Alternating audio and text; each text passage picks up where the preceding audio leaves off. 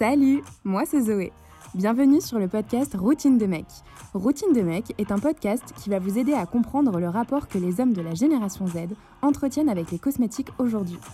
Ce podcast n'est que la première partie de ma démonstration. Grâce à ces interviews et tous les précieux enseignements que j'ai pu recueillir, j'ai créé une recommandation stratégique pour les marques de cosmétiques qui souhaitent s'adresser aux hommes de cette génération. Cette recommandation est donc expliquée dans un livre blanc qui s'intitule Hommes et Cosméto 2.0 et qui est disponible en description. Je vous encourage donc fortement à le télécharger afin de comprendre l'ensemble de l'analyse que j'ai effectuée. Lors de ces podcasts, je vais donc recevoir quatre hommes au profil très différents, mais qui je trouve se complètent plutôt bien. Aujourd'hui, je reçois Romain. Allez, bonne écoute à tous. Hello Romain Salut Zoé Je suis super contente de te recevoir ici sur Routine de Mec. Et eh ben moi aussi ça me fait plaisir. C'est très cool d'avoir répondu présent à l'invitation. Euh, je pense qu'on peut commencer par euh, bah, que tu te présentes, tu nous dises qui tu es.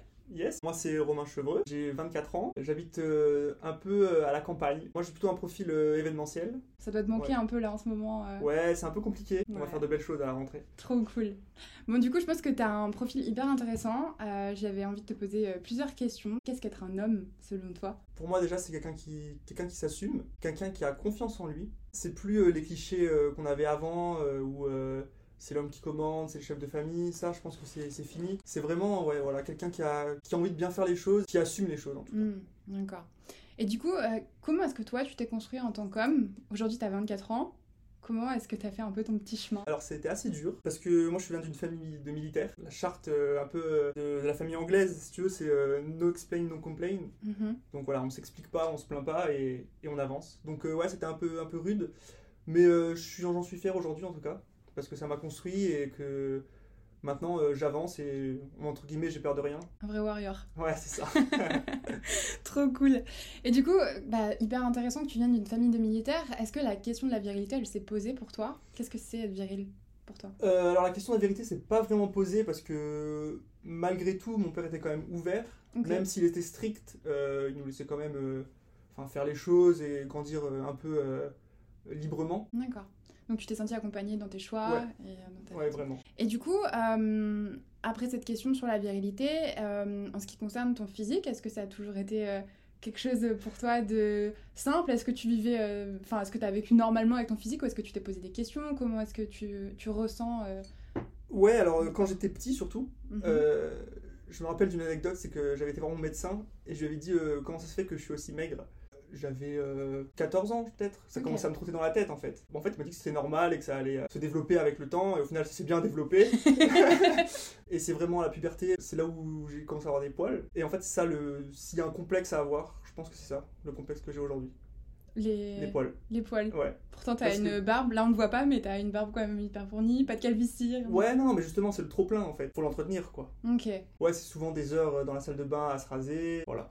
Donc c'est un peu le complexe que je pourrais avoir. Donc tu passes euh, beaucoup de temps à, prendre soin de toi, donc visiblement de ta barbe, mhm. tes cheveux.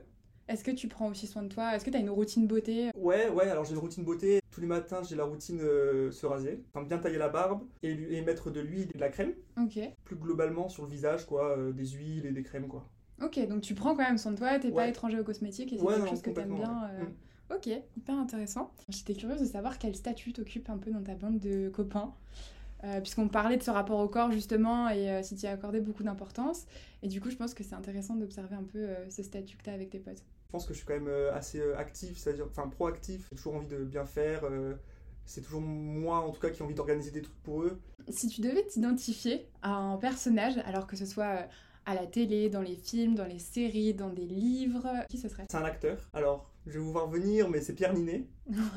oui, Donc pas forcément pour le physique, hein, bien sûr, pas forcément pour le physique, mais plutôt pour ce qui dégage, le charisme et euh, surtout la confiance en, en soi. Mhm. Donc euh, il a vraiment confiance en lui, il assume ses choix. Et euh, enfin voilà, tout le monde a envie d'être pote avec Pierre Ninet, quoi. Complètement. Donc ouais, vraiment, c'est une personnalité que, auquel je me réfère. on va aborder un autre sujet maintenant, c'est ton rapport aux cosmétiques. Euh, comme tu sais, sur Routine de mec, on observe un peu, enfin, j'observe un peu avec vous euh, justement vos comportements et euh, comment est-ce que vous vous placez vis-à-vis des cosmétiques et de votre rapport au corps et, à la masculinité. Du coup, au niveau du rapport aux cosmétiques, j'ai très hâte que tu me répondes à cette question. j'ai eu un petit preview euh, avant le podcast. J'aimerais savoir quel est ton premier souvenir euh, en rapport avec les cosmétiques. Alors, c'est euh, encore une anecdote. alors, c'était avec du vernis, vernis à ongles, et ça remonte, je sais pas, au collège peut-être? À l'époque, c'était pour faire rire les filles, tout ça. et du coup, ouais, on mis du vernis, et puis voilà, je suis resté la journée avec, je crois.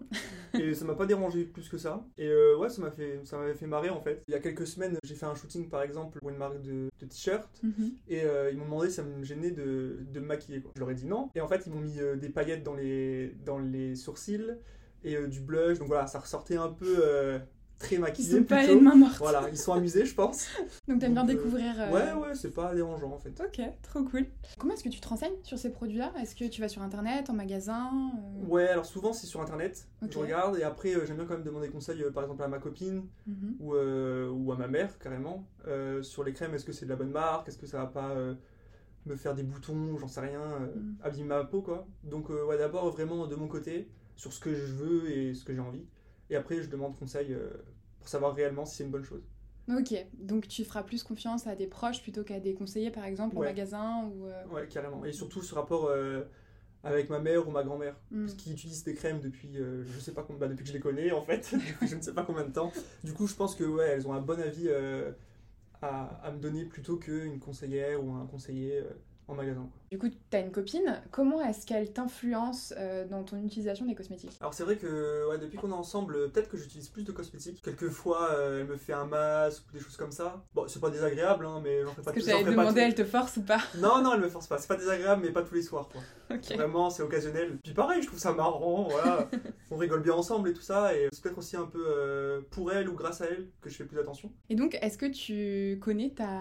ton type de peau? Non, non. Donc tu faisais ton des crèmes, tu les choisissais un euh, peu comme ça. Euh, je faisais quand même ma routine, euh, toujours en demandant conseil, mhm. mais sans savoir vraiment quel type de peau j'avais. D'accord, ok. Donc tu te renseignes sur internet, tu te renseignes auprès de tes proches.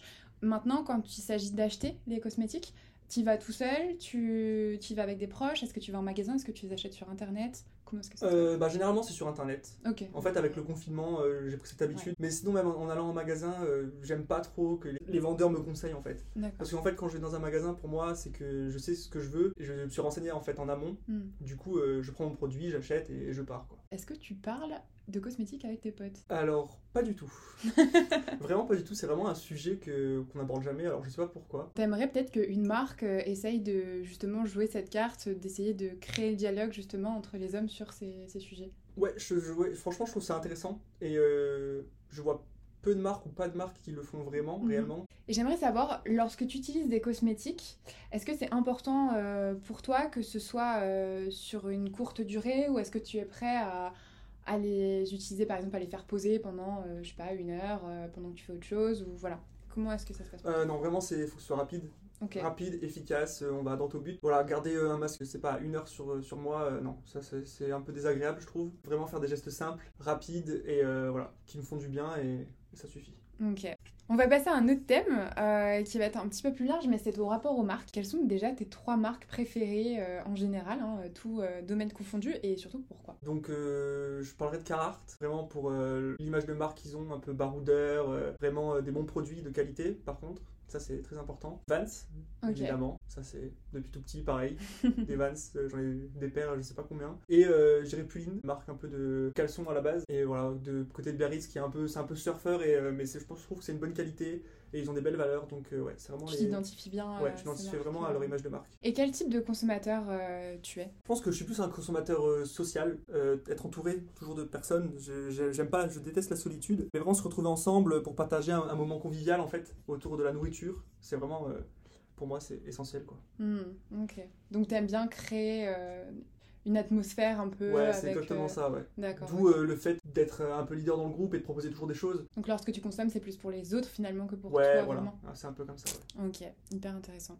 Quel est ton rapport aux réseaux sociaux? Instagram, je peux au moins rester 3 heures par jour. Vraiment, Instagram, c'est devenu pour moi même un moteur de recherche. Mhm. C'est-à-dire que quand je vois un resto quelque chose, au lieu d'aller sur Google pour les avis, je vais tout de suite sur Instagram pour voir les photos. Mm. Maintenant, on va plus s'axer sur la publicité pour hommes. Donc, qu'est-ce que tu en penses de la des publicités pour hommes en général? Alors, les publicités pour hommes, pour moi, c'est vraiment euh, catégorisé. Enfin, du rasage pour des voitures, pour des, des rasoirs et tout ça. Mais c'est vrai que je trouve qu'on nous met pas assez en avant les hommes dans d'autres domaines en fait. On est trop présente dans des catégories d'hommes en fait. Bah oui, Sauf que coup, ouais, les femmes aussi elles peuvent y aller. Être une femme pour de la technologie, euh, oui. Oui, oui, complètement. Ok, donc vous êtes trop représenté. euh, Ouais, voilà. Par rapport à l'hypersexualisation de ces publicités, est-ce que pour toi c'est quelque chose euh, qui est important? Parce qu'on voit souvent euh, des hommes avec plein de muscles, bodybuildés et tout. Est-ce que ça te parle? Ou est-ce que tu es plus dans le côté preuve et produit, comme on se disait tout à l'heure, tu étais plus sensible au produit? Donc est-ce que ce discours de d'homme viril, euh, plein de muscles, ça te parle ou pas du tout? Alors euh, moi ça me parle pas du tout. Parce que euh, bah, c'est encore des clichés que. Tu préférais voir des hommes un peu, entre Ouais, guillemets, des hommes normaux, Enfin voilà. Le, le cliché de l'homme musclé, ça y est. C'est le dictat de la pub, hein, mais en fait, je sais pas quoi répondre. Genre, c'est vraiment un truc qui, qui est aberrant pour moi. Ça te met mal à l'aise ces pubs-là quand tu les vois en ou fait, c'est- quoi la sensation que t'as quand tu vois ces Je pubs m'en fous en fait. C'est tellement ancré qu'on le sait. Mm, Mais on sait que c'est plus ça maintenant. Mm. Sauf que les marques ne vont pas vers ça. Complètement. Et je sais. enfin, Tu penses qu'elles ont peur d'aller sur Bah un ouais. terrain un peu plus neutre moi, je pense et- qu'elles ont peur d'assumer Mm. et euh, de sortir de leur euh, image de marque euh, confort qu'elles ont et de prendre des risques en fait. Sauf Et pourtant, que- c'est quelque chose qui te toucherait beaucoup plus. Et du coup, bah, du coup, ça rejoint un peu la prochaine question. C'est comment est-ce que t'aimerais qu'une marque s'adresse à toi? Qui mettent tout le monde en avant en fait. Que ce soit vraiment euh, cosmopolite Mm. et plus euh, l'homme blanc musclé. euh, Enfin, c'est fini en fait, ça existe même plus. C'est cliché. C'est cliché, c'est très cliché. Et je pense que je serais plus touché le jour où euh, elles mettront ces gens-là en avant. Ça m'interpellerait et je disais, ouais, d'accord, ils ont eu l'audace de le faire. Et ils assument. Mais euh, pour l'instant, euh, je trouve qu'on n'en voit pas assez. quoi. La société évolue, quoi. Et donc, il faut peut-être que les marques évoluent avec nous. Bah écoute, merci Romain. On arrive à la fin des questions. Eh ben, merci, c'était très sympa. Merci beaucoup d'avoir répondu présent. C'est super cool de t'avoir ici. Des réponses hyper pertinentes, donc euh, c'est très cool. Et bah merci. Bah, merci à toi, bon courage. J'espère que cet épisode vous aura plu. N'oubliez pas d'aller télécharger mon livre blanc Homme et Cosméto 2.0 en description. Merci pour votre écoute et à la semaine prochaine pour un autre épisode de Routine de mec.